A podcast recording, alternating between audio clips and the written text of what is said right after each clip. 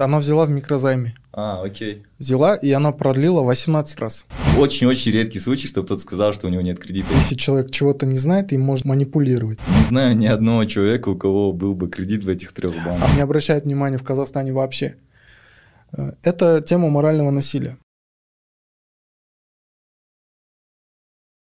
Всем привет! Я приехал в Алматы записать здесь несколько подкастов, и сегодня у нас в гостях Бауржан. Бауржан у нас э, кредитный юрист. Да, все верно. Приветствую, Бауржан. Привет. Спасибо, что уделил время и приехал сюда. Окей, э, смотри, давай сразу перейдем ближе к делу. У меня такая история, я вот записываю подкасты, генерю контент, и общепланово все это нацелено на то, что я хочу популяризовать финансовую грамотность и популяризовать инвестирование. То есть инвестирование как Мгм. инструмент приумножения денег, да? И замечаю такую тенденцию, что если я пытаюсь генерировать контент про то, как э, инвестировать, это для тех, у кого есть деньги. Все верно, да. Да, и люди интересуются этим именно с точки зрения как э, инструмент заработка. Но большая часть людей, она, э, скажем так, не имеет средств, которые можно инвестировать, а имеют такие бытовые рядовые проблемы, как кредиты, Долги. соответственно, долги, да, и зачастую до каких-то бредовых ситуаций доходит, где человек берет в кредит деньги, чтобы их инвестировать. Вот, допустим, это очень неправильно с точки зрения финансовой грамотности, брать деньги, чтобы инвестировать. К примеру, мы придерживаемся позиции, что нужно сперва закрыть долги, кредиты, и только там потом сделать финансовую подушку, и после начать инвестировать. Но все равно человек э, гражданин Казахстана без кредита, это как, я не знаю, что такое, красные книги, короче, да, ну, очень-очень редкий случай, чтобы кто-то сказал, что у него нет кредита. И еще редкий случай, чтобы кто-то сказал, что у него нету просрочек каких-то по кредитам и так далее. Мгм. Поэтому вообще расскажи про свою деятельность в общих чертах. Мне Мгм. очень интересно именно, насколько эта проблема глобальна, да, если именно твой профиль это дела, где, скажем так, есть проблемные кредиты, и насколько эта проблема обширна для нашего, не знаю, общества, для Алматы в целом. Я занимаюсь долгами уже 7 лет. Это мой практический стаж. Я начинал свою деятельность как сотрудник банка изначально. А в юридическом отделе мы занимались э, подачей исков э, на, долж- на должников и тем самым взыскивали задолженность. В какой-то момент я просто понял, что эта проблема настолько обширная и как бы характерная, что здесь э, банки, МФО и вообще финансовый спектр занимает такую позицию, э, очень, как сказать, гигантскую позицию, и человек, э, вот рядовые наши граждане, они находятся в маленьком положении. И возникла идея создать некий мост, некую третью силу, которая поможет гражданам э, в восстановлении их правовых отношений. Потому что, э, ну, как происходит в обычном, в обычном обиходе, если человек чего-то не знает, им можно манипулировать. Э, И здесь у меня возникла такая идея, а что если мы поможем людям? Ну, сначала, что если я помогу людям, потому что я вижу, что, ну, не все. Некоторые банки, МФО начисляют бешеные проценты. Например, какие? Ну, даже возьмем тот же самый, самый популярный, да, ГСП банк. Вообще сама ставка 56% ГСВ, это такого нету в мире. Это есть только в Казахстане. Можете проверить.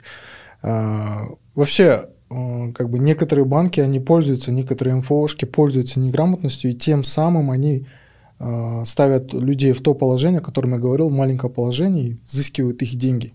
И получается, наша деятельность, изначально моя деятельность была помочь людям восстановлении их а, как бы конституционных и правовых отношениях. То есть сделать некий баланс. И что мы начали делать?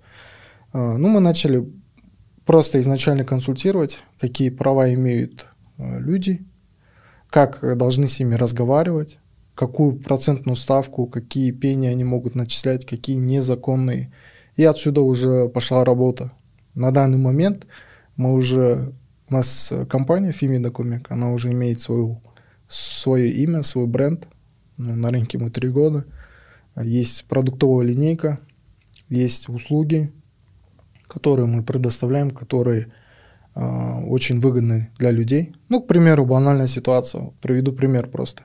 Человек берет в МФО 150 тысяч, и раньше, до того, как они были не лицензированы, до 2020 года, они работали как обычные компании. И зачастую они из-за того, что их финансовый э, регулятор не контролировал, они начисляли бешеные проценты и пени. Ну, допустим, ты взял 150, бывало, что один к четырем ты возвращаешь. Ну, то есть, представляешь, да, 600 тысяч сверху. Взял 150, возвращаешь 600. Да. И очень много было таких кейсов. И, ну, как бы человек, он смотрит э, на эти цифры и понимает, что где-то что-то не так, да? Кто-то кого-то, ну, там, пытается обмануть. И эти люди начали задавать вопросы. Сначала эти вопросы шли в воздух, потому что не было кредитных юристов. То есть э, до карантина это как бы профессия, э, деятельность была узкопрофильной, и люди не знали вообще, кому обращаться, кто вообще должен этим заниматься. Давай теперь смотри, откатимся. Ты только что сказал, что условно там до 2020 года были такие ситуации, где один к четырем, да, было условно взял 150, возвращаешь 600. Что поменялось сейчас? Что произошло в 2020 году? Есть ли сейчас такие кейсы? То есть как вот вся эта, а, скажем так, шумиха с МФОшками, с процентами, с бешеными процентами изменилась и, и что мы имеем на текущий день? Ну, сначала с конца 2020 года у нас э, появился закон о микрофинансовой деятельности. И а, со стороны Нацбанка был создан отдел, ну как межведомственное э, как бы госорган, это у нас агентство финансового регулирования, которое регулирует работу ломбардов, банков и МФО. И они как бы написали четкие правила, как должен работать МФО. структура МФО, что она должна делать, и в ней а, как бы появилась статья, я уже забыл на цифры, плохо. Там, в общем, говорилось о том, что если ты взял 100 э, тысяч, ну, к примеру, да, да. сумма, которая не превышает 50 МРП, это в районе 150 тысяч. Э, общая переплата не должна превышать э, сумму выданного займа. Так написано в законе. То есть максимум... Один к одному. Один к одному. То есть финрегулятор, он встал посередине, как бы и в сторону МФО, и в сторону людей. И как бы э, можно сказать, что на общем фоне это поменяло да, какие-то объективные нормы со стороны работы МФО. Но здесь появилась э, вторая фишка какая? у МФО. Э, сейчас какая ситуация? Ты идешь, берешь 150 тысяч. И э, через месяц ты должен вернуть сверху 30%. Это 187 500. Сверху 37 500.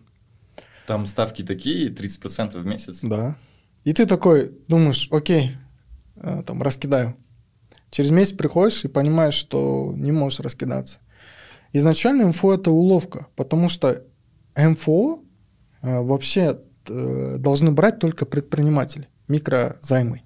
Потому что у предпринимателя есть возможность взяв сегодня и вернуть через месяц. Потому что он предприниматель, он заработает, сделает какую-то маржу и раскидает. А рядовой гражданин не имеет такой возможности. Вот если возьмем среднестатистического Казахстана, казахстанца, он берет, э, зарплата у него 200 тысяч, к примеру, да, у него есть какие-то бытовые расходы, там бензин, транспорт, э, семья, дети, квартира, да, ну, кредиты, в конце концов, Каспред, такие темы, да и он зарплаты 200 тысяч навряд ли через месяц сможет вернуть, взяв 150 на какой-то случай, да, там, по болезни, либо еще что-то. Нет вероятности, что он вернет 30% сверху. И что делает МФО? Оно говорит, окей, не можешь вернуть, все, оплати продление. Что такое продление? Продление ты оплачиваешь 30%, вот эти 37 500, у тебя сумма а, как бы аннулируется до основного долга, и тебе выпадает еще время, месяц.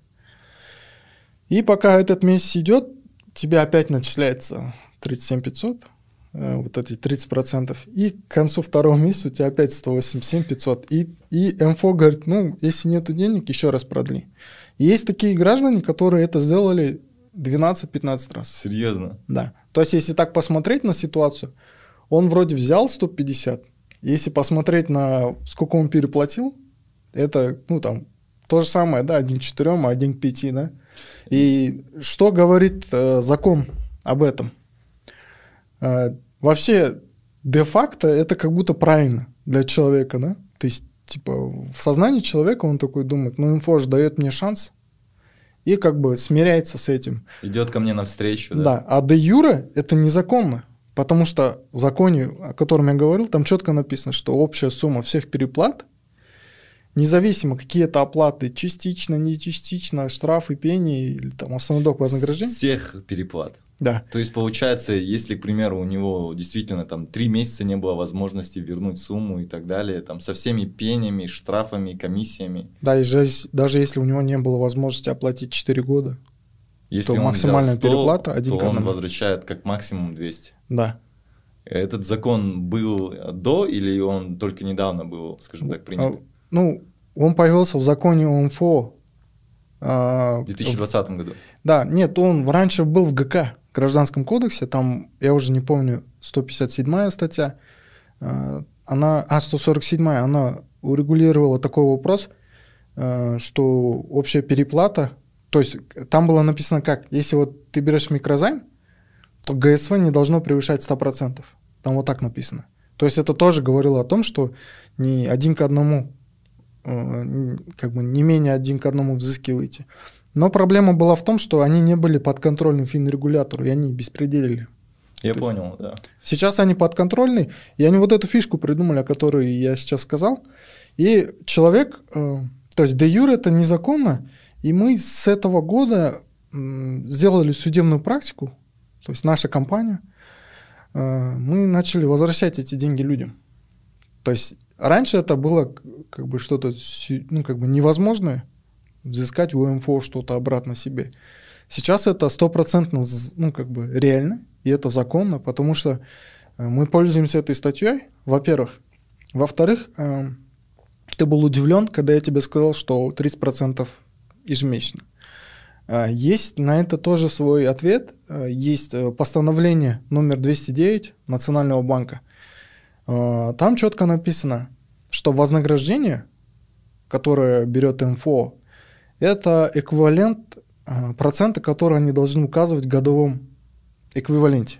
Окей. То есть, э, если э, брать логику этого постановления, она говорит о том, что все э, процентные ставки должны указываться в годовом эквиваленте. А МФО по какой-то причине берет, делает 30% месячно. И мы, как бы пользуясь э, вот этими, ну, грубо говоря, этим дисбалансом, начали признавать сделки МФО недействительными. При признании сделки недействительным все возвращается в первоначальное положение. То есть, если ты там, взял 150 и переплатил там, продлениями 600, то от этих 600 отнимается основной долг, все остальное возвращается тебе. Вот. Окей, понял. Получается, давай, у меня, если честно, уже нако- накопились некоторые вопросы, поэтапно пойдем. Э, Вопрос первый такой, ты говорил, что вот уже там вы участвуете в определенном количестве судов, да, там, и выигрываете такие кейсы. Можешь прям конкретно какой-либо пример рассказать, вот условно там, человек взял столько-то, потом набежало столько-то, мы пошли, судились, и в итоге мы взыскали такую-то сумму. Да, могу. Прям цифрами. Могу, ну, на цифры, как ты понял, я плох. Ага. Ну, А. на скидку, да? А, Ну, есть, я не буду раскрывать э, личности людей. Да, да, Это безусловно. конфиденциальные данные, но э, была девушка, э, которая взяла, она сама была сотрудником банка, между прочим. Где и взяла этот нет, займ? нет, она взяла в микрозайме. А, окей. Взяла, и она продлила 18 раз. 18 умножаем на 47 500, ой, на 43 500. Это сколько там? Ну, какая-то цифра выходит, Окей. большая, да? 600-700 тысяч. А вон, 703 тысячи. 783. Да, и она пришла ко мне, и у нее был такой, ну, как бы, потерянный вид. Она говорит, Бауыржан, говорит, я, говорит, оплатила уже 700 тысяч, но сейчас я вышла на просрочку, потому что э, уже не потянуло, да, каждый месяц закидывать. Говорит, ну, почему-то МФО выкатил мне э, на, как бы, оплату полную 290 тысяч. А взяла она изначально сколько? 145. То 145. есть МФО такие, вот ты же типа полтора года платил, это не, учи- не считается. Вот ты сейчас вышел на просрочку, мы тебе пеню накатали, да, один к одному по закону. И она такая пришла, блин, что делать? И видно, что человек, ну, как бы он чувствует, что где-то что-то не, не так, где-то что-то не Кто-то так. идет. пытается обмануть меня, да? Да, и она такая, блин, что делать? Я такой посмотрел все детально. И тогда мы уже как бы были в процессе, в процессе установки судебной практики. Э, и я такой, ну давай, возьмемся. И мы, получается, подали в суд в январе на них о признании сделки недействительной. Ну, потому что, ну, реально, там очень много было переплат. И смогли э, вот буквально недавно, 2-3 недели назад, если мне не изменяет память, мы сначала выиграли суд, потом ждали месяц, пока законную силу вступит. После того, как она вступила в законную силу, мы взяли исполнительный лист, направили часычнику, и часы ей взыскал 393 тысячи. 300, нет, 400 с чем-то, потому что там отнялась сумма основного долга, Мгм. и 450 ей упало. Вот такую практику мы поставили. И почему я говорю, поставили практику, да, тоже, наверное, э, стоит объяснить. У нас в Казахстане э, судебное разбирательство, оно такое прецедентного характера. Что это такое? Это вот, допустим, я могу сидеть в Астане, и мне будут падать какие-то иски, и какой-то судья сделает такое-то решение. Да, там он принимает такое-то решение. И все судьи делают как он. Это называется практика. То Почему? есть, если уже один раз такой кейс был, все будут ссылаться на такое же решение, поскольку оно уже было, да? Да, потому что ну, никто не хочет. Я не знаю почему. Не буду там говорить, что это именно так. Просто мое личное мнение, что они не хотят заморачиваться. Да, да. С одной стороны, это как бы и по нам под руку, потому что сейчас, если мы подаем иск, мы уже знаем, что у нас будет такое решение. Потому что как бы уже один судья сделал практику такую и сказал, там даже вплоть до того дошло, что в городском суде сказали, вот, вот эти иски вот так нужно делать. Потому что э, там все незаконно. И сейчас, если человек к нам обращается, мы уже ему говорим, как мы можем сделать и что мы можем сделать. И я считаю, что мы приносим этой деятельностью приносим пользу не только для людей, мы приносим какую-то пользу и для государства, потому что человек, будучи экономически отключенным, мы как бы ему даем деньги, он идет эти деньги, как бы тратит, что-то с ними делает и, получается, приносит пользу для экономики. Ну, я согласен, да, это действительно так. Если эти деньги не, не уйдут, да, там, к различным финансовым компаниям, то он их будет тратить и во благо экономики, да. Ну, он там, не знаю, может там съездить на лакаль для Да. туризма что-то сделает, да, или там купит вещи своему ребенку, либо на какие-то курсы запишется, да. Сейчас же у нас э, по программе нашего президента у нас сейчас стоит общий акцент на увеличении э, как бы жизнедеятельности. То есть, э, как недавно я читал, то есть у нас же всегда какой-то путь в начале года президент направляет на увеличение качества жизни людей. Вот сейчас такой стоит у нас путь. Окей, честно, я не слежу за тем, какие они выкатывают условно пути, но я думаю, что то, что вот ты сейчас сказал, вот, вот эта деятельность, это очень круто, крутые вещи вы делаете. Мне кажется, что э, это нужно популяризовать. Э, Все те люди, не знаю, кто пал жертвой именно таких процентов кабальных, они, возможно, должны, не знаю, обращаться к кредитным юристам. Еще такой вопрос. Я, как и говорил, помимо финансовой грамотности занимаюсь инвестированием Мгм. и э, зачастую в последнее время начал замечать, что на фондовом рынке казахстанском, на косе, часто привлекаются, выпускаются облигации от именно МФОшек под ставку 20-25% годовых.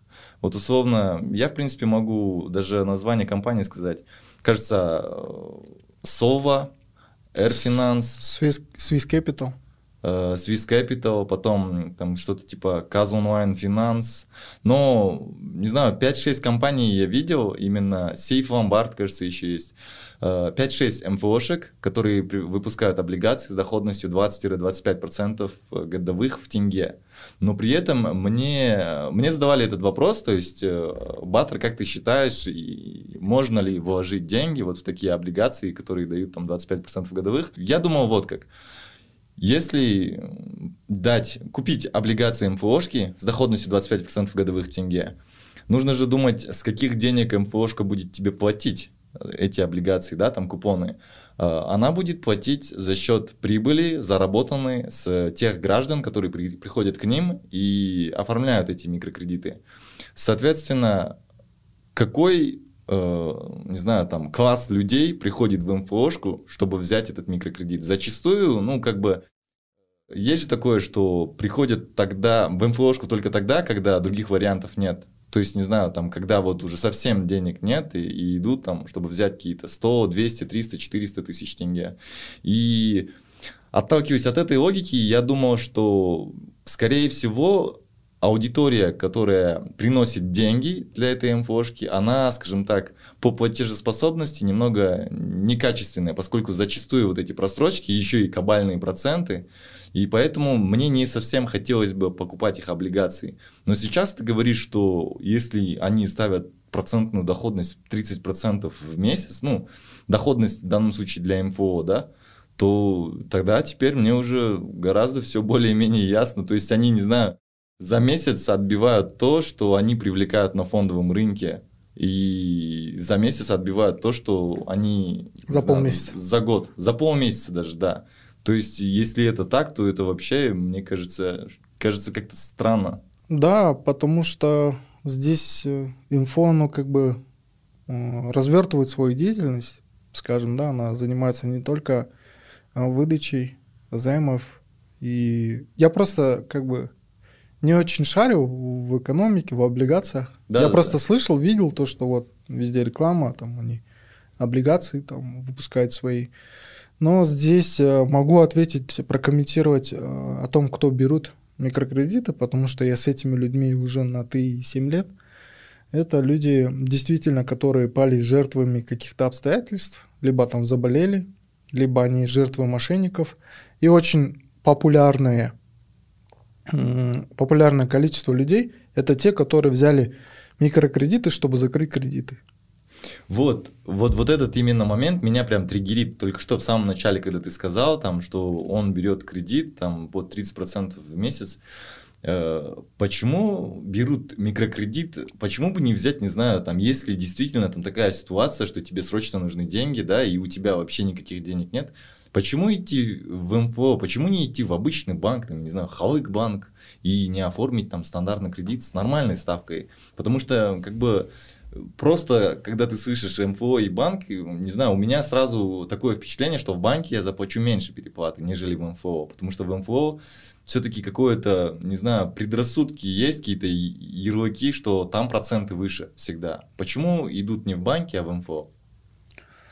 А, ну, потому что банки не дают им кредит. То есть требования к человеку, который пришел за деньгами в МФО, они более такие лайтовые, более легче, да? То есть... Я тебе даже так скажу. Эм, банк, он смотрит... У банков есть такая система, называется скоринг. Ты приходишь, э, даешь заявку на кредит, она проверяет полностью твою кредитную историю, платежеспособность, твою зарплату. Да, они делают какое-то взвешенное решение и выносят решение, да, там, одобрить либо отказать. НФО не всегда так делает. То есть я не говорю, что все МФОшки такие. Есть некоторые МФОшки, где есть скоринг. Но в большинстве случаев у них нету скоринга. Я объясню почему. А, здесь уже раскрывается теневая сторона этого бизнеса. Вот, э, взыскание задолженности. То есть я вижу, что ты пришел ко мне, вот я МФО, я вижу, ты пришел ко мне, я смотрю, у тебя там уже 5-6 кредитов, ты уже на просрочке где-то, да, и ты еще хочешь денег. Я такой думаю, хорошо, ну ладно, дам я тебе. Даю. И почему я даю? Потому что, во-первых, у меня 30% ежемесячно. Во-вторых, если ты не, не в срок не выплатишь, я же с тебя один к одному заберу. Да. И здесь раскрывается вот э, первая ступень этого теневого, теневого бизнеса – это коллекторский беспредел, я бы так сказал. Сразу говорю, сразу хочу сказать всем, э, все люди считают, что я какой-то, не знаю, там, антиколлектор, там, против банков. Я не против банков и не против коллекторов. Я просто за э, право. Типа, если человек прав, я за него вступлюсь и как бы защищу его. Если банк прав, я объясню человеку, что банк прав. То есть у меня нет какой-то принципиальной позиции. Я просто за то, чтобы, э, если у нас э, есть законы, чтобы их соблюдали и чтобы было все нормально. И вот э, первая ступень этого теневого бизнеса, как я сказал, это коллекторский беспредел. Почему я так говорю? Потому что, окей, я там не смог выплатить срок, и МФО за там два месяца мне один к одному выставляет. То есть они уже на мне заработали за два месяца 100%, правильно? Сто процентов, да. И, ну, тут не факт, что я выплачу сначала, да? И что тут начинается? Во-первых, что начинает МФО, это а, моральное насилие. Вот я на своих обучениях э, говорю постоянно, что есть э, такое, на которое не обращают внимания в Казахстане вообще. Э, это тема морального насилия де-факто у коллекторов, у этих сотрудников банка и МФО нету какого-либо э, инструмента, чтобы взыскать эти деньги, кроме того, как наложить арест и там наложить там запрет на выезд, и все.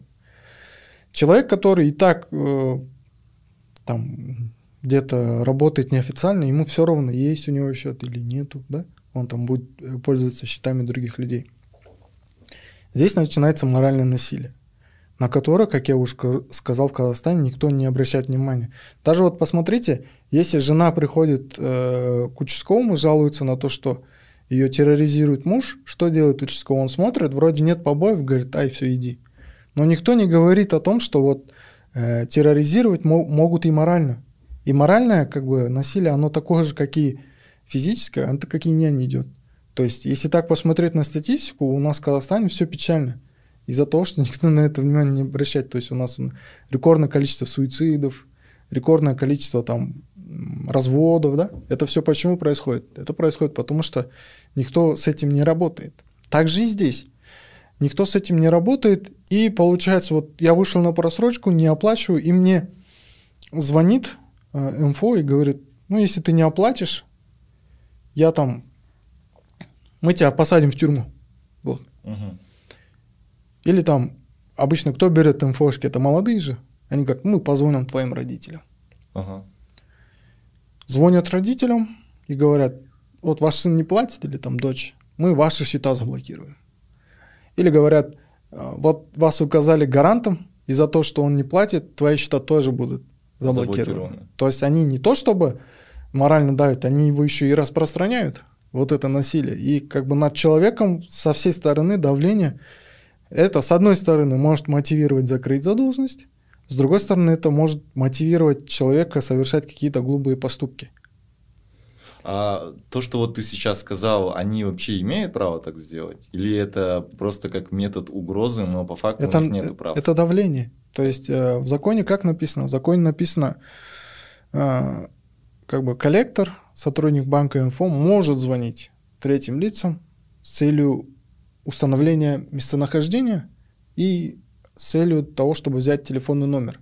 Mm-hmm. И все. Но никоим образом он не может же, не знаю, там оказать влияние на Да, потому лиц. что э, это конфиденциальная тайна. Вообще есть такая тема, опять же, ее все игнорируют. Закон о персональных данных. Закон о персональных данных, и есть также закон о банковской тайне, статья банковская тайна, есть статья тайна микрокредита, есть тайна Э, коллекторского дела. То есть есть эти статьи, они прописаны.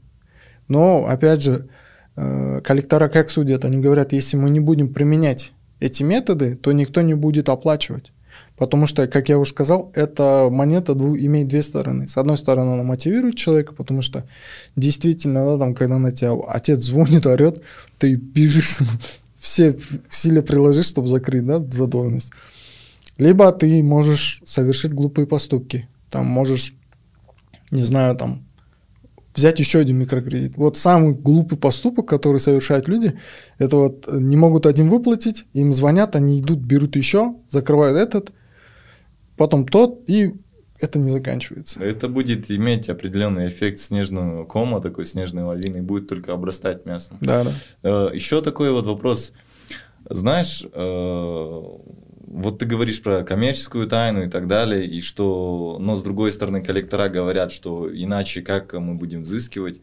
Так в итоге каков ответ? То есть э, я, к примеру, там, не знаю, ладно, не я, кто-нибудь берет кредит, и имеют ли право коллектора звонить его отцу, его брату, его жене и говорить, что где вот такой-то человек, он нам должен деньги? Имеют ли право они кому-либо, третьему лицу, пусть это даже его родственники, вообще озвучивать эту информацию, Нет. а звонить? Звонить могут. Звонить могут. В том но... случае, если ты не берешь трубку. Ага, звонить э, могут, но не могут озвучивать информацию о том, что у этого человека имеется кредит. Да. То есть звонят, говорят, здравствуйте, вы знаете там Баттера? Ну или там Айдоса. Да. Они такие, да, знаем. Вот мы не можем его найти, дайте его номер. Вот дают либо там не дают. Спрашивают, вы кто? Говорит, там нужно. Там, либо они могут сказать, что они из банка, либо с коллекторского. А если они спрашивают, а что он должен, они говорят, ну, мы не можем предоставить эту информацию. Ну и как бы всем становится понятно, что он должен, да? Э, честно, вот конкретно с моей практики никогда не было такого, чтобы мне звонили э, с банков, с микрокредиток и так далее, касательно кредитов третьих лиц, моих там друзей и так далее. Но во всех этих сценариях было так, передайте ему, чтобы он оплатил кредит, он не оплачивает кредит, то есть в каждом случае они мне сообщали, и вот я сижу условно там дома, никого не трогаю, и мне там а, в один день, я себя прям помню, споймал на такой мысли, мне три звонка в течение одного дня поступило, три моих разных друга на просрочках, и три разных банка мне звонят и говорят, что вот у, у такого-то твоего друга кредит, и он по нему не платит. То есть э, я не видел, чтобы банки там скрывали эту информацию или пытались как-то, знаешь, не знаю, там скрыть это и как-то деликатно узнать. Все прямым текстом говорят, вот он твой друг, он тебя указал в какой-то анкете, ему скажи, чтобы он кредит заплатил, потому что он, не, не знаю, там, не платит на. Ну да, потому что банк знает, что человек ничего не будет делать.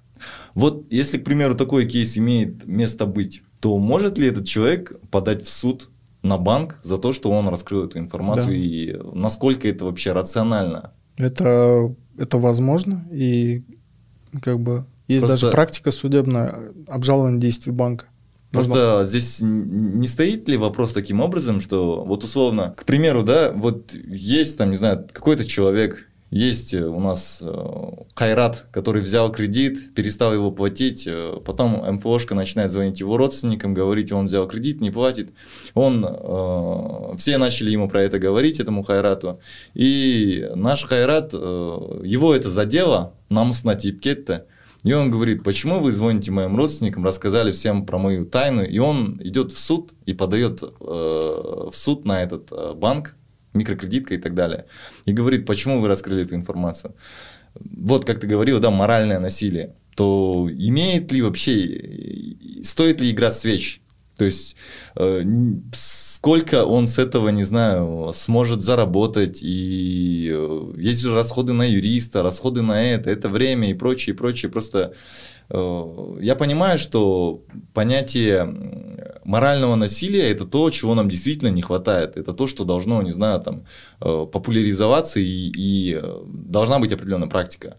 Но когда вот мы говорим о том, чтобы начать ссылаться на это, то стоит ли вот игра свеч? А, я понял вопрос. А, смотри, была такая у нас процедура, как бы негативная. Один раз а, у меня была клиентка то ли год, то ли два года назад, два года назад, в 2020 году. У нее был микрокредит. И там коллектора буквально обзванивали всех. И в какой-то момент этот человек из-за того, что на него оказывали давление, родственники, она попала в больницу. Угу. Прям попала в больницу. У нее случился микроинсульт. И мы решили, ну, как бы, на, ну, грубо говоря, наказать инфошку, потому что их действия привели человека в больницу. А, мы записали разговор, а, то есть мы попросили ее записать, она лежала в больнице, и все равно звонили. Она записала разговор. Мы пошли, написали заявление а, в АФР, ссылаясь на как бы, действия МФО незаконными и просили привлечь сотрудника к ответственности. Не организацию сотрудника. И организацию, и сотрудника Окей. тоже. Окей, под АФР ты имеешь в виду агентство финансового Да. регулирования. Да, мы ждали очень долго, месяц нам не отвечали. Через месяц э, пришло письмо, в котором было написано типа таким текстом: уважаемые, да, круто, там незаконно все дела, но э, мы не можем эту не, не можем проверить эту информацию, потому что в компетенцию МФО не входит э, записывать разговоры с э, клиентами. Вот. И я был в бешенстве, грубо говоря, я поехал в АФР, позвонил специалисту, который мне ответил. Я говорю, почему так? Ага.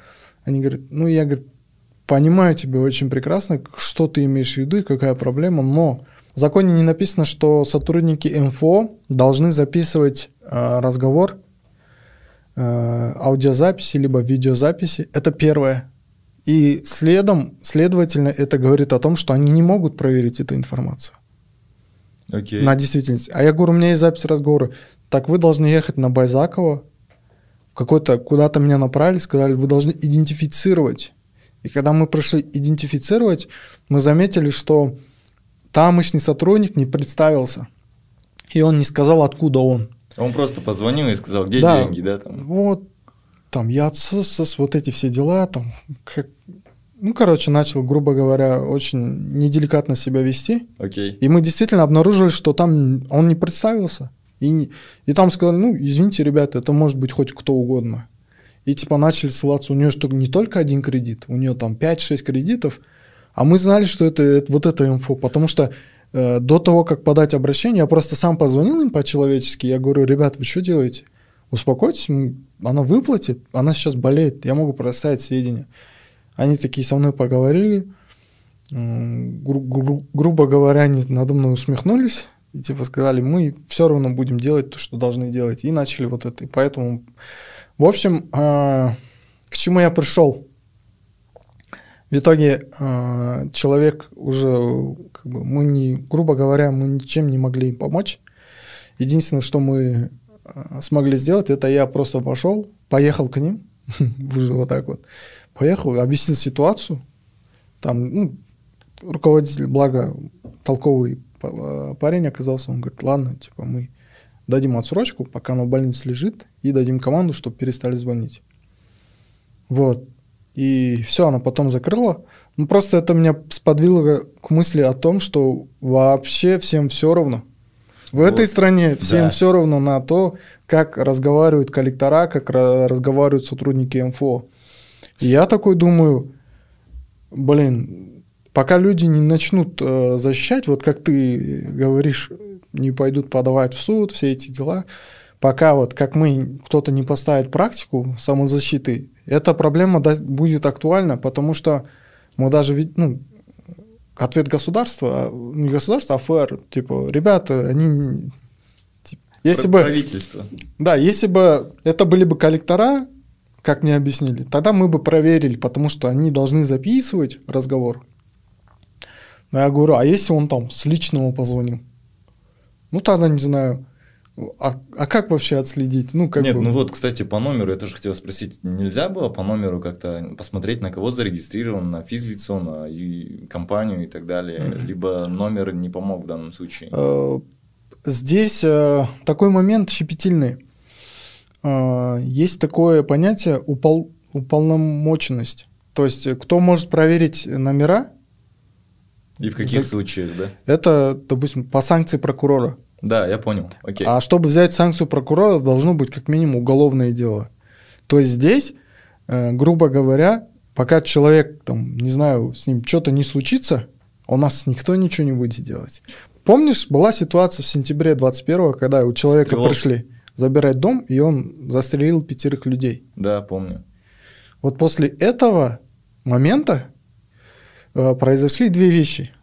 Э, в первую очередь наложили мораторий, правда, на год, который скоро закончится. На что?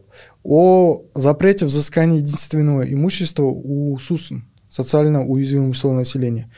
И, по-моему, в ноябре первого числа э, банк, ба, а, банки, банков, МФО и коллекторов обязали Э, чтобы они рассматривали все обращения, которые им поступают, э, как бы вплоть до обязательного урегулирования задолженности, чтобы вот таких моментов не происходило. То есть это говорит о том, что буквально у нас пока до ручки не доходит, ну, как бы никто ничего не делает. Вот. Как обычно. Ну да, как обычно. Просто знаешь, к примеру, я вот сидел, думал, какую бы параллель провести, и вспомнил простую банальную ситуацию. Ты едешь на машине, рядом едет человек на машине, вы случайно стукнулись, вы остановились, вышли, начинаете спорить, кто прав, кто не прав. И понимаете оба, что нет смысла сейчас вызывать страхов, не знаю, там, представителей страховой компании, ГАИ, вот, вот это все, это столько время, потом будет суд, определение, кто прав, кто не виноват, просто у тебя какая царапина, у тебя какая царапина, вот давай я тебе столько дам, Каспи, перевод, все, давай пока, и все, да, как бы. Вопрос решается таким образом. Никто не теряет времени, э, обе стороны к какому-то консенсусу приходят, там, не знаю, медиативное соглашение, да, просто конкретно, если рассматривать такую ситуацию, где там два, две машины поцарапались, то тогда обе стороны э, могут сказать, там, не знаю, свои претензии и как-то отстоять их. Просто конкретно в данном случае это же игра в одни ворота, условно. МФОшка топит э, того человека, который, не знаю, был Э, в той ситуации, что его какую-то персональную информацию раскрыли, и он ничего толком в ответ не сможет сделать. Вот, как, к примеру, ты только что рассказал историю, где даже имеются, не знаю, там вот аудио доказательства. Получается, чтобы э, конкретно этот кейс, он имел э, успешный итог, это нужно, чтобы, во-первых, были законодательные поправки, где скажут, что МФО обязаны записывать все звонки своим клиентам. Второе, потом МФО, когда звонит, он должен говорить, там, я такой-то, такой-то, сотрудник такой-то компании, я звоню вам по такому-то вопросу, да? Да, все верно. И что еще? То есть какие-то там еще 3-4 пункта, только после этого э, ваш конкретный кейс, он бы был бы успешным, и вы могли бы на что-то претендовать. Ну да, и плюс э, это все зависит от самоотдачи самого заемщика, то есть, если бы вообще человек э, изначально разговор задавал бы такие вопросы, как ты кто, откуда ты звонишь, да. по какому долгу, я тебя не знаю, да, то та сторона, как бы она бы начала говорить, я там такой-то, звоню по такому-то долгу, вот по такому у тебя там столько-то, да. То есть здесь и от человека тоже зависит. Тут нельзя как бы полностью винить банк, инфо, что они такие плохие. Просто у нас как происходит? Это же психология человека. Если человек э, как бы прогибается, его прогибают. Если он начинает как бы уже ну, как бы давать отпор, то они э, как бы начинают идти назад. Я вот приведу простой пример, почему э, наша деятельность э, имеет место быть и почему она популярна э, в России. По-моему, на рубеже, на рубеже 2005 2005 года тоже была такая ситуация, как у нас сейчас. То есть был вот люди и был банк. Большие процентные ставки, бешеные условия. И появились, э, в это время появились кредитные юристы. Вот такие, как мы. То есть в России их называют антиколлектора. Вот. И что это дало? Если так посмотреть, э, в разрез, в масштабе за 10 лет э, вот эти антиколлектора сделали больше, чем, грубо говоря, государство. Потому что они начали учить людей, предоставлять им услуги. Люди начали понимать, что вот эти вот там прифигели да, чуть-чуть. И это начало делать рост сознания у людей, потому что они э, в итоге отказывались от банковских услуг. Угу. То есть они начали понимать, что, блин, там 50% ГСУ это что-то много. Я лучше, я не знаю, у соседа займу, перетерплю там, или, не знаю, какой-нибудь доход найду, чем буду брать кредит. И это банкам пришлось как бы равняться с людьми. То есть они начали э, снижать процентные ставки, начали законы делать э, там, в пользу людей. И тем самым они как бы и рост сознания обеспечили людей. То есть я, допустим, когда веду вебинары, либо там на своих курсах, я говорю, ребята, да, там банк не прав, ну, и ваша вина есть в этом. Абсолютно согласен. Потому что э, просто винить банк и себя в позицию жертвы вводить, это так делу не поможешь. У меня есть тысячу, ну не тысячу, там много клиентов, которые ко мне каждые полгода приходят. Вот у меня есть Айдос, э, ну просто Айдос. Он как делает? Он там возьмет про, на просрочку выйдет, ко мне придет, я там ему сделаю графики, либо там через суд защищу переплату, все дела. Он там полгода походит, потом возьмет еще раз. И так где-то раза 3-4. За 2-3 года. И тот раз ко мне приходит, я говорю, я не буду тебе помогать. Он говорит, почему? Я говорю, ну потому что, я говорю, ты вот посмотри на, как бы, вообще то, что, что ты делаешь. Он говорит, что я делаю? Я говорю, ну, ты мне приходишь, я ладно, ок, как бизнесмен, я доволен, да? Но ты же, это же медвежья услуга. Как бы, это то же самое, что когда у тебя болит зуб, идти пить э, обезболивающее, чем идти его лечить, да? Да, я это говорю, решение последствия проблемы, а не корня проблемы. Да, и я говорю, вот на своих обучениях везде я говорю, ребята, дело в вас, не в банке.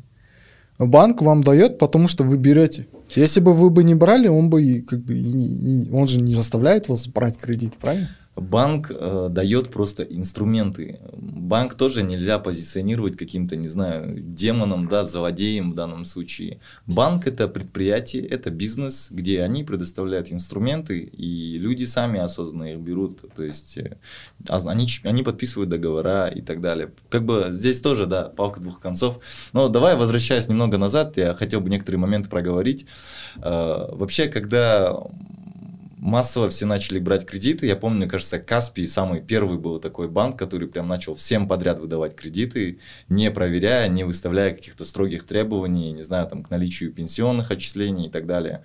И я помню в это время, вот, когда все-все начали оформлять кредиты, кого я знаю, и начали поступать звонки начали мне звонить, начали звонить, не знаю, всем-всем, и э, звонки такого характера, вот у того кого-то человека есть кредит, передайте ему, пожалуйста, чтобы он оплатил. И тогда это меня, знаешь, навело на такую мысль, что если звонят твоим близким, вот с кем ты общаешься и так далее, еще и при оформлении же они спрашивают, дайте два номера, дайте mm-hmm. два номера, там, не знаю, доверенные лица. И потом банк звонит этим людям и говорит там, условно, этот человек не выплачивает кредиты. И меня это натолкнуло на мысль, что как будто бы, знаешь, э, они надавили такое на э, святое что-то, то, что есть у казахов, это яд. То есть есть же вот такое, да, бич поколения, что условно чтобы они не узнали, яд был қалмасын, что у меня есть кредит там и так далее. И как будто бы, знаешь, такой вот рычаг давления, это что скажут эти люди, которых ты там указал в виде доверенных лиц. Ну да, ты полностью прав. Это же тоже тема морального насилия. Да. То есть да. Э, это главный инструмент. Э, и когда ну, я провожу консультацию, мне всегда спрашивают, блин, а как вообще с коллекторами разговаривать, что им говорить? Я говорю, ну, вот представьте, что вас пнули на улице. Что вы сделаете? Они говорят, ну, сдачу дадим. Тут также и как бы вы должны обороняться. То есть, если там коллектор говорит, что ты там тупой или еще что-то, надо сказать, что он не прав, то, что как бы его там... Вот смотри, идеальный пример. Если ты идешь по улице и тебя пнули, что надо делать? Обороняться, действительно. Но все зависит от человека, да, то есть имеет ли он какие-либо, не знаю, физические возможности, э, не знаю, знает ли он какие-нибудь действия, чтобы оборониться в какой-нибудь уличной драке, да, потому что некоторые люди в принципе, если их пнули, они просто молча уйдут, потому что они, в принципе, не знаю, не имеют определенных, определенного опыта, навыка того, как решить эту проблему на улице с незнакомым человеком. Ну, ты полностью прав, просто если мы э, будем брать 10 человек, из них по-любому один окажется там, неспособным обороняться, второй там окажется там, нездоровым, но 7-6 смогут, как бы это общая статистика, и здесь почему люди не обороняются? То есть я об этом тоже думал. Это здесь два, два аспекта. Первый аспект – это человек, когда он должен, он ставит себя в позицию жертвы. А второе – он считает себя виноватым. Угу. Не оправ... Он не оправдал ожидания там, банка или еще что-то. И из-за вот этого чувства вины он совершает столько ошибок, что не пересчитаешь. То есть вот, э, концепция какая вот? Я взял микрозайм, чтобы закрыть кредит. Если не закрою кредит, буду звонить родственникам. Будь яд было, да?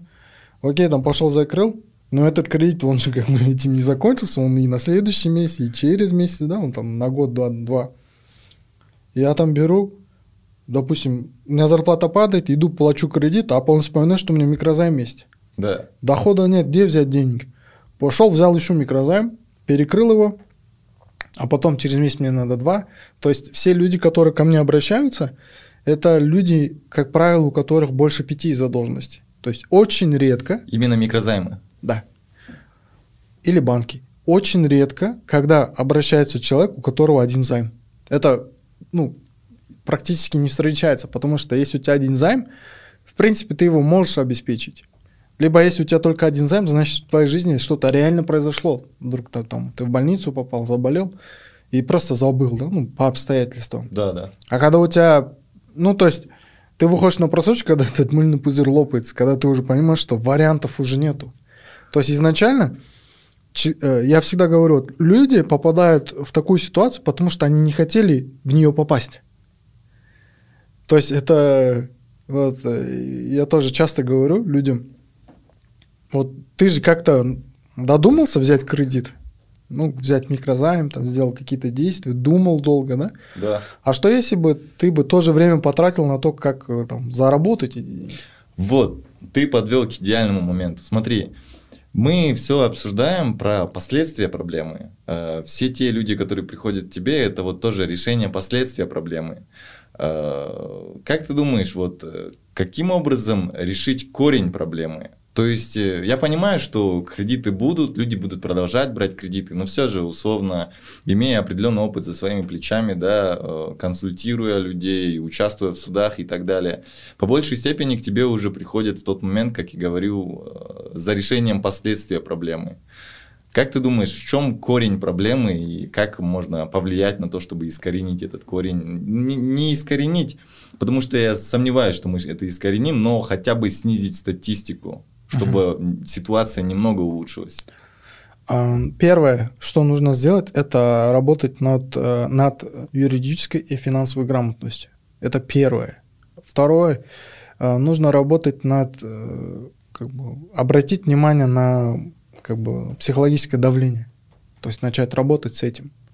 Потому что, вот приведу пример, почему люди вышли на улицу в январе. Это же какой-то взрыв был, по сути. И mm-hmm. ты заметил, что ровно после того, как это все произошло, президент э, выпустил два закона. Э, первый там, я уже не помню, но второй это закон о банкротстве физических лиц. То есть э, все люди, которые вышли, это буквально э, практически 80-70%, которые устали от кредитной кабалы. И Токаев, когда отвечал народу, он сказал, вот будет закон. И тем самым он хотел э, снизить э, общую, как бы, э, общее настроение, негативное настроение. Да? Почему этот закон появился? Потому что э, вообще этот закон обсуждался с 2015 года. То есть, если посмотреть на выступление Назарбаева в 2015 году, э, он тогда сказал, обязать э, там, Национальный банк разработать закон. И с 15 года это просто, как бы просто в воздухе летало. Поэтому э, нужно над этим работать. И третье, э, вот ты правильно сказал в том моменте, что банки и МФО это инструмент. Вообще МФОшка, она появилась чисто для предпринимателей изначально. То есть в 2006 году, если брать историю МФО, она появилась сначала в Индии, и оттуда она имеет свое распространение – Потом появилась США. США, кстати, они сейчас под запретом. МФОшки. Да. Потому что какое-то исследование доказало, что МФО при, э, вызывает э, зависимость. МФО вызывает зависимость? Да, своей легкодоступностью. Для физиков? Да, потому что это вот... Вот ты сидишь такой, думаешь, где взять деньги? Взял МФО, да, решил свой запрос. Потом, как бы, вот опять приводим, приводим, приходим к этому примеру, почему люди берут там 10-20 инфошек. Потому что это легкодоступно, и это удобно. Никуда не выходишь, тебе падают деньги. И это приводит человека к какой-то определенной финансовой деградации. Потому что ну, ты не думаешь о том, как сделать эти деньги, заработать. И тем самым то, что ты берешь, это часто вызывает определенное привыкание. Поэтому э, американское исследование доказало, что МФО это как наркозависимость. Ну, ты можешь почитать, там в Википедии есть. Интересно. Вот. И э, тем самым, мне кажется, нужно э, дать понимание людям о том, что МФО, банки нужно для того, чтобы улучшить качество своей жизни, а не для того, чтобы ну, как бы, перекрыть какую-то там какую-то проблему. В да. срочных деньгах, да? Под, потому что, я докончу мысль, э, все люди э, попадают в эту проблему, потому что они не имеют систему накоплений э, каких-либо денег. Культуры накопления денег. Да, ну, я говорю систему, почему? Потому что вот есть клиенты, ты спрашиваешь, ну, человек же приходит, и ты говоришь, почему ты попал на просрочку? Он говорит, да блин, что-то у меня машина сломалась. Там там радиатор полетел, 100 тысяч срочно надо было. А так я смотрю, каждый день реклама выходит без процента. Я взял, и что-то потом понеслось. Вот реальный комментарий, да? Или у женщин. Они же эмоционально как бы зависимы от рекламы, да, более-менее. Вот там увидела там платье, взяла там, денег не было, но я знал, что зарплата упадет там премия. Вот второй фактор. А, все надеются на, какой, на какие-то деньги. Будущие поступления. Да, то есть они тратят те деньги, которые еще не заработали. Они думают, я вот подумал, я, что там, мне деньги упадут, я закрою, а потом деньги не упали. И все, типа, в кабале. То есть нужно говорить четко людям, что эти деньги предназначены в первую очередь для того, чтобы улучшить качество жизни, а не для того, чтобы закрыть какие-то естественные потребности. Потому что, чтобы их закрывать, у тебя должны быть какие-то накопления.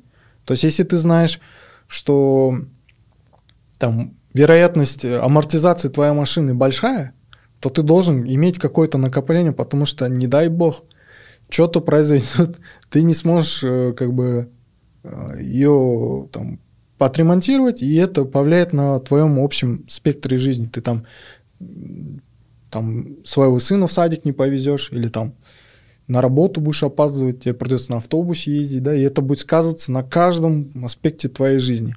Поэтому нужно говорить о том, что кредиты МФО это, это, это нормально, но это нормально для того, чтобы приумножить свои деньги, либо там взять их под бизнес или еще что-то, и говорить о том, вот, э, которое удовлетворяет э, э, твою миссию, да, ты говоришь, я за финансовую грамотность.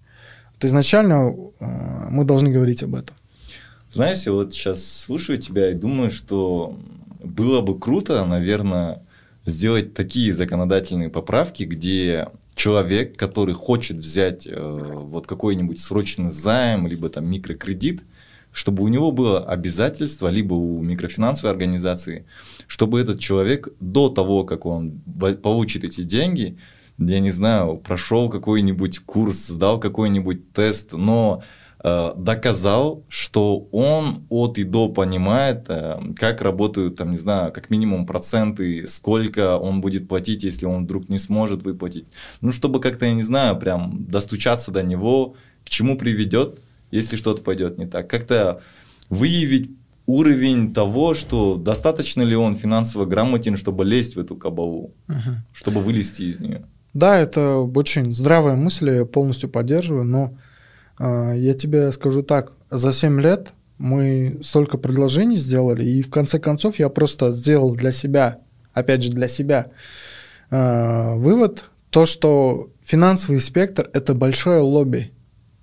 Это лобби, да. Это, ты знаешь, ты можешь говорить 100 здравых вещей, все это все понимают, но Это пока вот у нас есть э, вот это население, которое еще с деньгами не дружит. Эти МФОшки, они будут кормиться, и они будут и обликации выпускать, они завтра еще что-то придумают, потому что это работает, это приносит деньги, и как бы все довольны. По факту у нас финсектор это теневое государство, потому что у нас, э, если ты посмотришь на аффилированность э, всех э, микрофинансовых банков. организаций и банков, ты увидишь след, который уходит за границу. И все эти организации, это, ну не все, конечно, там 80% инагенты. Это какие-то, вот все МФОшку половину латышам принадлежит. Вот, э, я не знаю почему. Многие организации принадлежат россиянам. Да, mm. про российские организации я знаю. Россия это, если это посмотреть, это вообще потомки ростовщиков. Да, да. Если так посмотреть, они как бы из-за того, что в России этим заниматься невыгодно, просто перешли на Казахстан. И мне иногда просто обидно то, что доходы моих э, сограждан уходят вообще куда-то за границу, каким-то людям, в офшоры куда-то, я не знаю. И э, просто за этот момент становится обидно и охота сказать людям то, что вот, мы вносим предложение, говорим каких-то, о каких-то конкретных вещах, да, но нас не слышат, потому что есть вот это вот реально лобби. И 12 июля, даже в этом месяце, были внесены поправки а, в закон о МФО.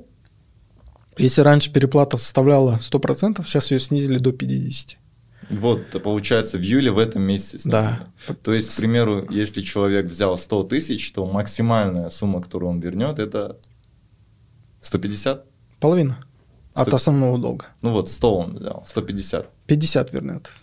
Ну, общее значение, я считаю. Да, все верно. И как бы политика нашего нынешнего президента, она как бы...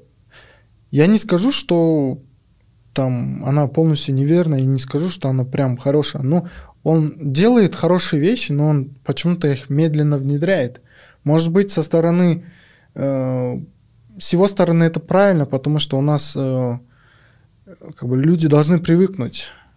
То есть постепенность должна сохраниться постепенность. Даже вот закон о МФО, мы его сколько обсуждаем, я даже состоял в рабочей группе в обсуждении, в корректировке. И, кстати, э, мы были теми людьми, которые смогли протолкнуть условия о том, что банкрот, после того, как он объявляется банкротом, должен пройти в курсы финансовой грамотности. Потому что мы, э, наша позиция в рабочей группе была такая, что все эти проблемы из-за незнания. Если он будет финансово осведомлен, он в следующий раз не возьмет кредит. И этот закон, скорее всего, вот все как буквально каждый день меня спрашивают, когда он выйдет. Скорее всего, он выйдет в 2023 году в январе. Окей. Сразу тогда углубимся как раз-таки в это направление. А, закон о банкротстве физических лиц. Э, я видел шумиху в интернете, что там в соцсетях тоже многие писали, кто-то поддерживает, кто-то абсолютно против. Ну, зачастую э, представители финансового мира, они очень против этого. Э, вопрос такой, этот закон есть, его приняли, или он остался на стадии предложений и так далее? То есть какой текущий статус? Текущий статус обсуждения в Мажилисе. Хорошо, теперь следующий вопрос. А, насколько я понял, ты являешься там, одним из тех инициаторов, кто там состоял да, вот, в, среди группы инициаторов этого законопроекта. Это верно? Ну, не инициатором. Инициатором были люди, которые 5 января вышли. Ага. А, мы были теми, кто начал комментировать проект, который выдвинули. Ну и поддерживать в смысле? А, ну, как сказать? Вот если брать э, предпринимателей, у нас с 2006 года, если мне память не изменяет, есть закон о банкротстве юрлиц. То есть, если человек э, попадает в ситуацию, когда, то есть предприниматель попадает в ситуацию, когда он не может выплатить обязательства, он может объявить себя банкротом и выйти из этого обязательства, чтобы продолжить э, дальше свою жизнь, там, деятельность. При этом на баланс, э, скажем так, этой компании может быть минусовым. Да. То, То есть, есть, условно, он открыл ТОшку, я не знаю. ТОшка там, ликвидируется в случае банкротства. Он открыл ТОшку, занимается своей предпринимательской деятельностью, что-то где-то как-то не так сделал, в итоге у него там баланс отрицательный, он в долгах на 3 миллиона, но эти долги висят на ТОшке. И mm-hmm. он объявляет себя банкротом, ТОшка ликвидируется. Все верно. На ком остается этот долг? Долг списывается. Окей. А, списывается, ну, как бы, знаешь, есть такая формулировка, э, у них, э, вот у предпринимателя такая позиция, типа, казнить, э, казнить нельзя, помиловать.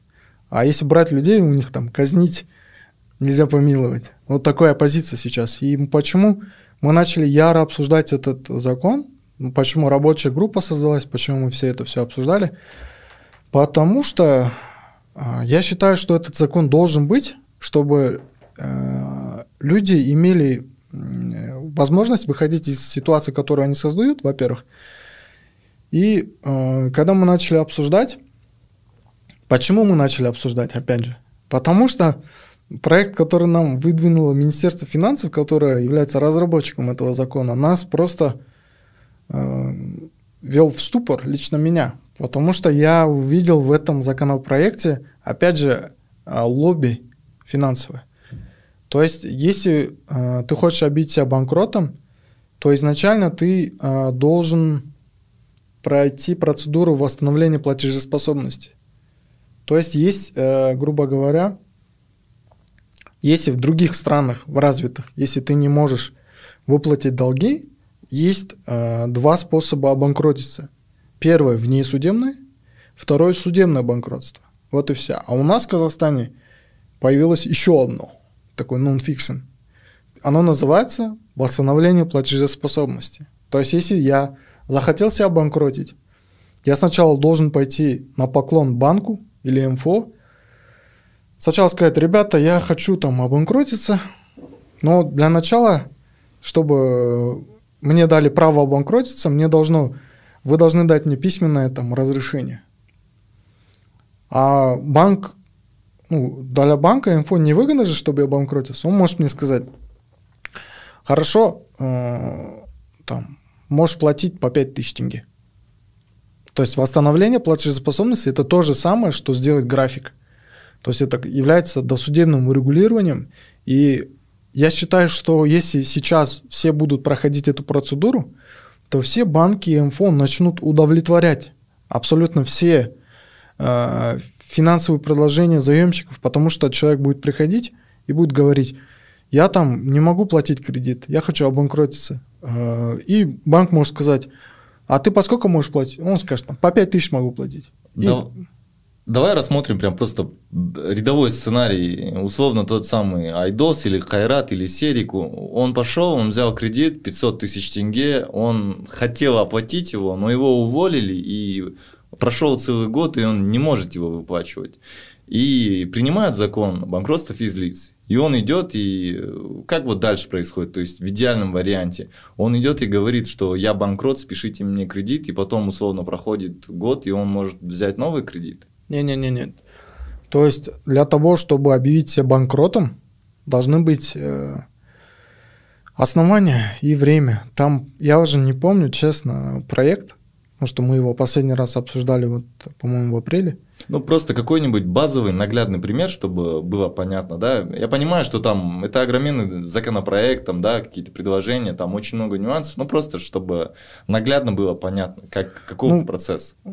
Короче, чтобы объявить себя банкротом по внесудебной реализации, задолженность э, не должна быть э, не более двух лет и не должна, по-моему, э, превышать 1600 МРП. Это где-то в районе 5 миллионов. То есть, если эту сумму она превышает, тогда уже судебное банкротство. А чтобы к этим двум процедурам прийти, я сначала должен пройти процедуру восстановления платежеспособности. То есть этот айдос не может платить, да, хочет обанкротиться. Сначала ему нужно прийти э, в банк и сказать, ребята, я хочу обанкротиться. А банк может сказать, а что случилось? Он говорит, да вот, там, раб- не работаю, да. Она скажет, а ты вообще можешь платить? Ну, как бы, да, могу там, могу там по 5 тысяч платить.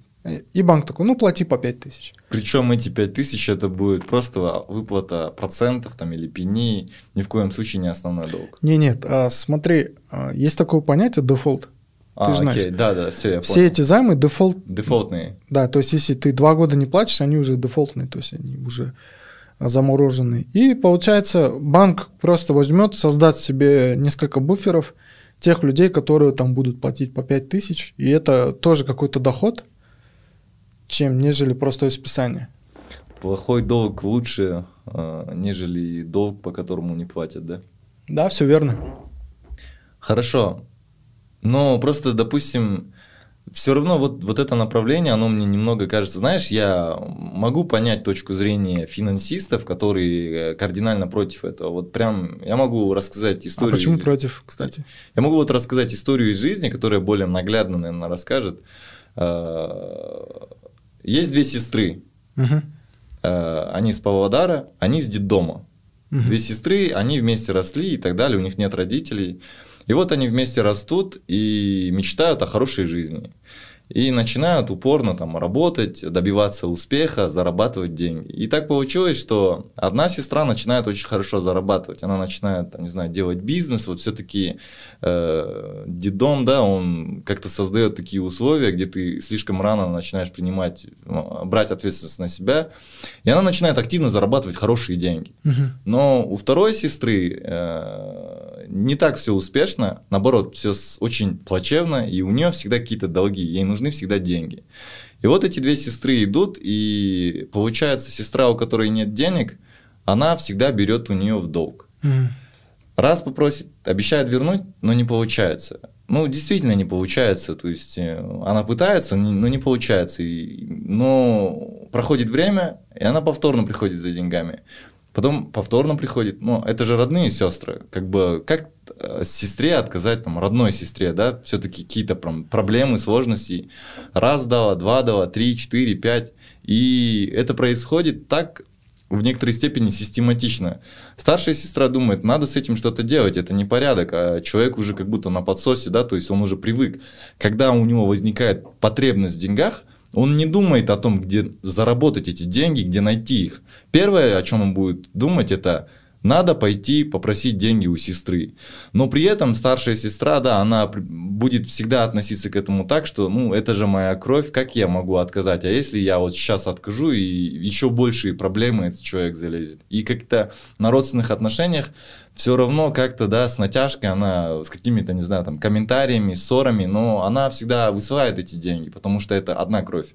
И вот если это перенести на финансовую схему, да, такую вот абстракцию провести, то человек будет брать кредит каждый раз, и если у него будет возможность а, а, объявить себя банкротом, он, его, он объявит себя банкротом, через некоторое время он же обратно придет за тем, чтобы взять кредит. То есть это я бы... Как медвежья сказал, услуга, да? Да, я бы не сказал, что это решает корень проблемы.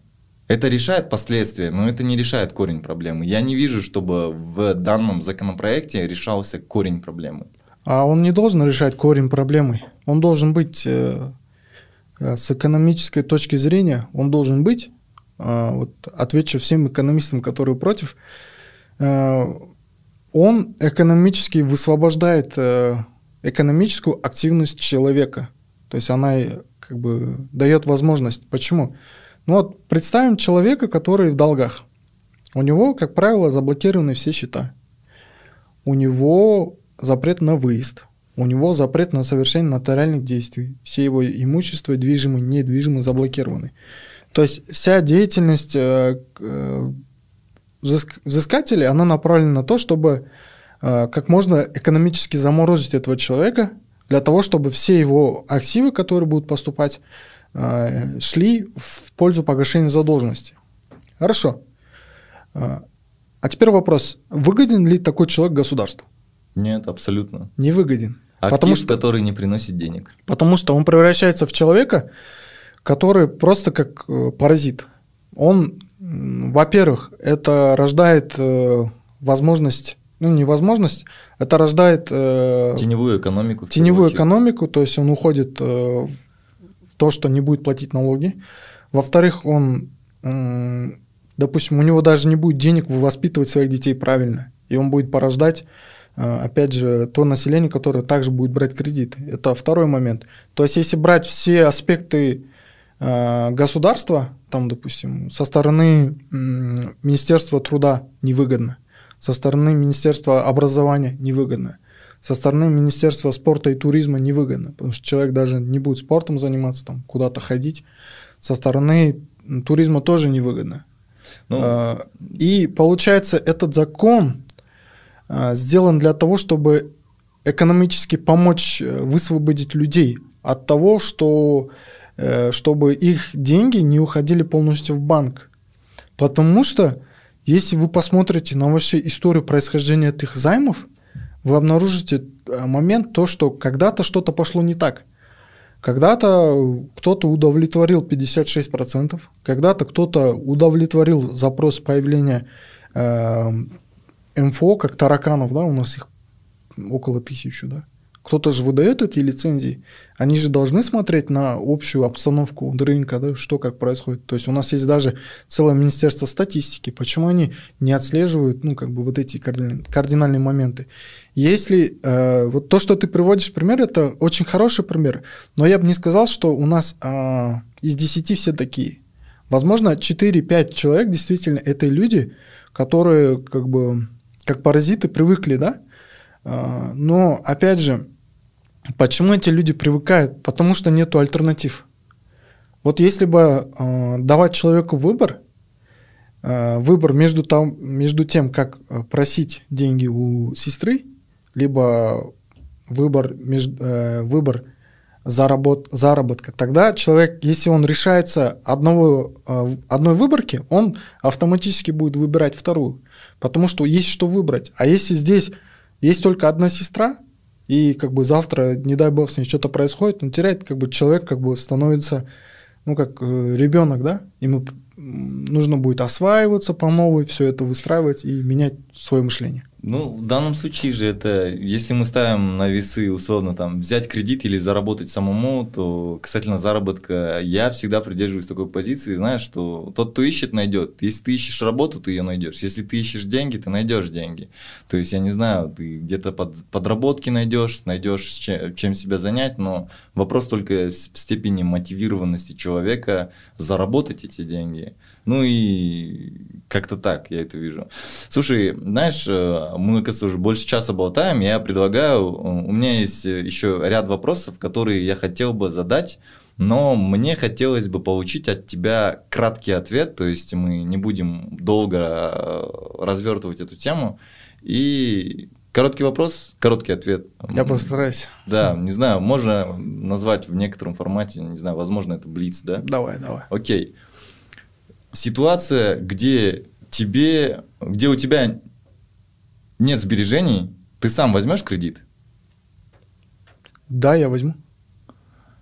Окей. Э, на текущий момент э, в казахстанском да, вот финансовом рынке, где выгоднее всего взять кредит, если других альтернатив нету, и вот как бы ты в безвыходном положении, тебе нужно взять кредит, то в первую очередь куда обратиться, чтобы переплата была там минимальной, да, вот МФО это или банк, если банк, то примерно какой, не знаю, там можешь назвать несколько наименований банков, где прям минимально пытаются на тебе заработать. Ну, это в первую очередь банк. Я советую не брать МФОшку, если у вас нет бизнеса. Если у вас есть бизнес, есть вероятность того, что вы с маржи заработаете, тогда можете брать. А если прям указывать на наименование, то скажу, чем новее банк, тем лучше его условия. Потому что старые, они уже как бы осели своими условиями, а те, кто новые игроки появляются, они всегда стараются для захвата рынка сделать минимальные условия. Если брать, могу привести три банка, которых некоторых уже нет, это Сбербанк, у них э, были такие, ну, реально нормальные ставки. Э, потом могу привести Алтынбанк, Алтнай, это полукитайский банк, по-моему. И Исламский банк. Вот эти три банка. Не знаю ни одного человека, у кого был бы кредит в этих трех банках. А, вот я отвечу на вопрос, почему. Потому что эти банки, они, если дают, то они дают прям, они жестко проверяют тебя. Mm. Они проверяют все подноготную, и только если они убеждаются в твоей ну, возвратности своих активов, они тебе только в этом случае дают. Это не Каспиванк, где ты там можешь прийти, улыбнутся и тебе дадут деньги. Окей. Следующий вопрос такой. Рефинансирование. Вообще стоит ли изучать этот инструмент тем, у кого несколько займов? Потому что, вот как ты только что говорил, берут микрокредит, потом берут второй, чтобы перекрыть первый, потом берут третий, чтобы перекрыть второй. Вот это же в некотором степени, да, они пытаются самостоятельно заниматься рефинансированием, но при этом есть полноценный инструмент, как рефинансирование. Угу. И вот, э, стоит ли его рассматривать, если у тебя несколько займов? Да, стоит. Я даже, ко мне обращаются люди, которые знают, что выйдут на просрочку там через месяц, либо через две недели. Вот э, уважаю таких людей, которые приходят, говорят, вот я скоро попадусь, ну что, что мне делать? Я всегда говорю, идите, делайте рефинансирование. Потому что это, ну, как бы выход из положения первичный. Но здесь э, 90% банки отказывают, потому что э, у них уже есть действующие МФОшки, МФОшка у нас в ПКБ отражается как займ полноценный, и он уже э, для кредитной нагрузки негативно выглядит, поэтому банки отказывают. Окей. Что делать, чтобы не брать кредит? Э, мне кажется, чтобы не брать кредиты, необходимо э, сделать изначально правильную систему накопления и распределения своего бюджета. То есть, если посмотреть, все кредиты, которые берутся в Казахстане, это банально все это на эмоциях бралось. Ну, грубо говоря, увидел там iPhone вышел, взял там в рассрочку. А, я считаю, вот вкратце отвечу, нужно а, копить деньги, распределять, ну и третье, наверное, их правильно уметь инвестировать и приумножать для того, чтобы не брать займы. Мы э, в рамках своей деятельности называем это финансовой подушкой. То есть в обязательном порядке у человека должна быть финансовая подушка, там, не знаю, депозит это, либо доллары, что-нибудь такое. А, тогда вопрос такой. С твоей точки зрения, для среднестатистического казахстанца, какая сумма сбережений достаточно, чтобы вот условно он там набрал, вот, вот эта сумма есть, и все, она его в некоторой степени, немного, но будет защищать от походов в МФО, в кредиты и, там, и так далее? Ну, это смотря сколько зарабатывает. Ну, Средняя я... сумма какая-нибудь. Я придерживаюсь такой модели, я сам ее буквально недавно начал применять. А есть такой писатель, ну, ментор, коуч Сайд Мурат Давлатов. Знаю. Да, у него есть э, хорошие книги «Долги тают на глазах», «Деньги один», «Деньги два», где он рассказывает о том, как он сам избавлялся от задолженности 3 миллиона долларов и как он и все. И у него есть хорошая система распределения денег – так как он сам человек из Средней Азии, он более, его система, его мышление более близко. Если смотреть на американских, то их модель не подходит совсем к нам. Так у него есть вот такая система. 100% доходов, из них 2,5% на благотворительность, 10% родителям. А, из оставшего бюджета, по-моему, там на 40% ты должен жить, и ровно половину ты должен откладывать. Mm-hmm. Я считаю, что человек должен откладывать как минимум 10%, и если у него будет 500 тысяч где-то лежать в течение года, мне кажется, это нормальная сумма, потому что на 500 тысяч тенге, ну, можно как минимум куда-то съездить, да, минимально, да, сейчас. На 500 тысяч тенге, ну, не знаю, там, э, можно купить, не знаю, iPhone, либо на 500 тысяч тенге можно годовой абонемент купить, либо можно там зубы вылечить, либо еще что-то, да. Мне кажется, это такая более нормальная сумма. Да, согласен, как бы. Тысяча долларов там в районе. Подавляющее большинство каких-то форс-мажоров, которые появляются, ты можешь перекрыть. Следующий вопрос такой. Э, если будет такой утопичный Казахстан, да, это фантастика скорее, но, к примеру, все казахи закрыли все кредиты. А ты что? Да, ты, ты, ты будешь рад этому? Если все казахи закроют кредиты? Да, и ни у одного казаха не будет ни одного кредита. Конечно, я буду этому рад. Но при этом ты останешься без работы. А, ты же кредитный юрист, получается. Я понимаю. А, я сейчас из услуг а, перехожу в обучение. Окей. Почему? Я сейчас немножко развернуто отвечу, но постараюсь э, быстро. В статистике написано, что у нас 19 миллионов людей. Из них работоспособного 12 миллионов. Из 12 миллионов 3 миллиона людей не имеют кредиты. Это люди, которые хорошо живут, да? Из оставшихся 9 миллионов ровно 20% полностью как положено, погашает свои а, обязательства. Все остальные 7 миллионов человек – это люди, которые в зоне риска, либо вообще не оплачивают. Представь себе э, цифру 7 миллионов из 19, ну, из 12 работоспособного. Это практически 70% всего населения. Если будет утопичный Казахстан, то, наверное, это уже я это время не застану в реальности.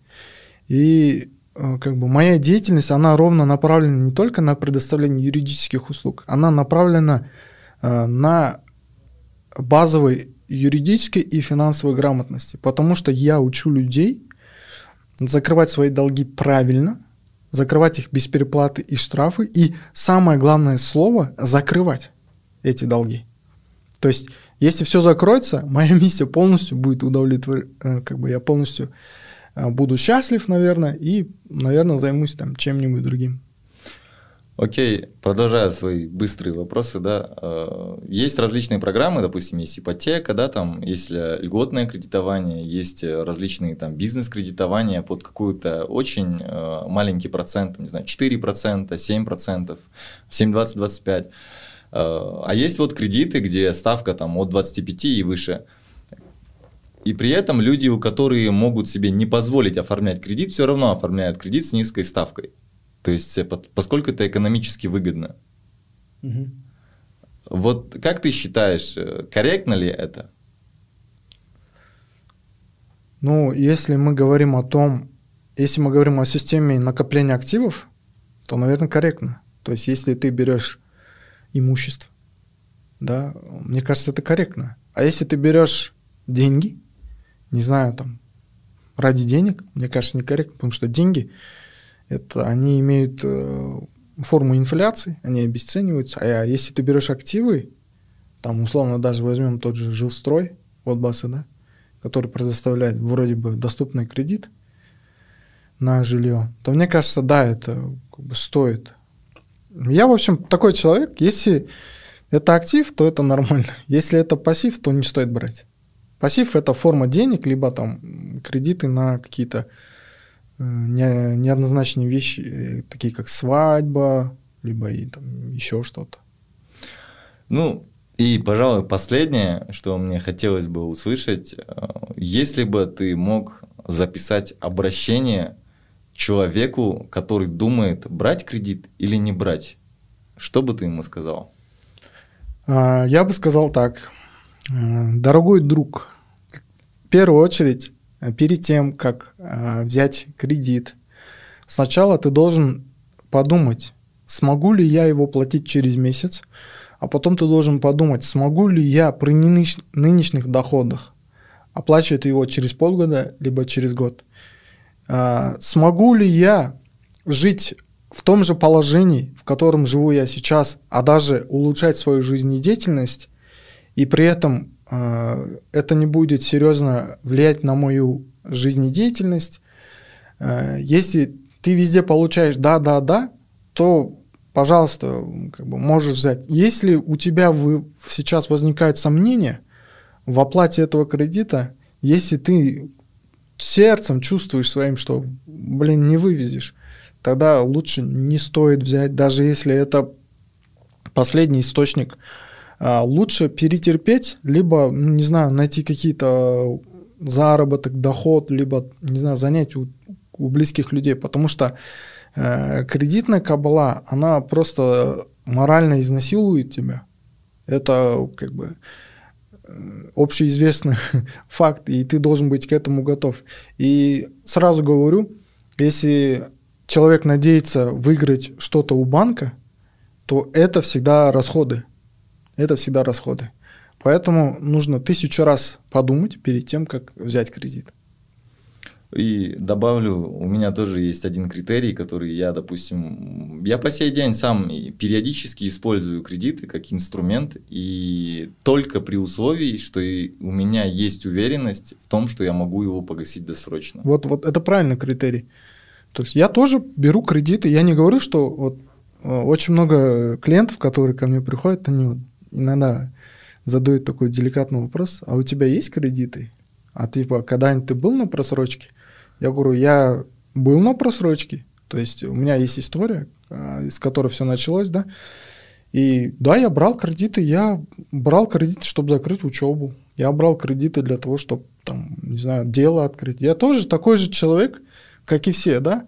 И я тоже сейчас делаю выводы, что лучше кредиты брать на активы. То есть это э, не сказать, что это мне не спослано там, с, это все на опыте.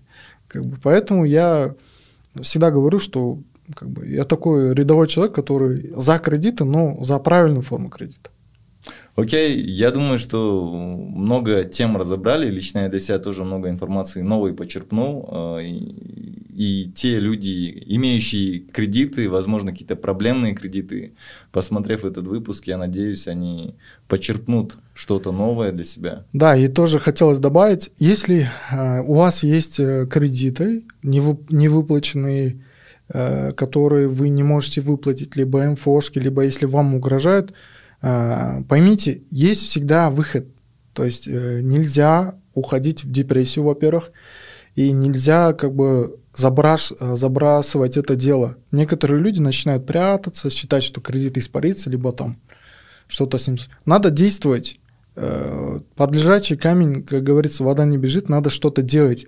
И сразу скажу, сразу, для того, чтобы решить проблему с кредитом, с просрочкой, с инфо, вам не нужен юрист. Вы можете все сами посмотреть в интернете. В Ютубе полно информации, как разговаривают, как что делать, и вы можете самостоятельно решить вопрос. То есть здесь э, надо действовать и действовать хладнокровно. Абсолютно согласен. Я думаю, что на этой ноте можем завершать. Все? Да, спасибо огромное, что уделил спасибо. время, внимание и поделился своей экспертностью. Спасибо, было очень приятно. Все, на этом у нас все. Спасибо. Да.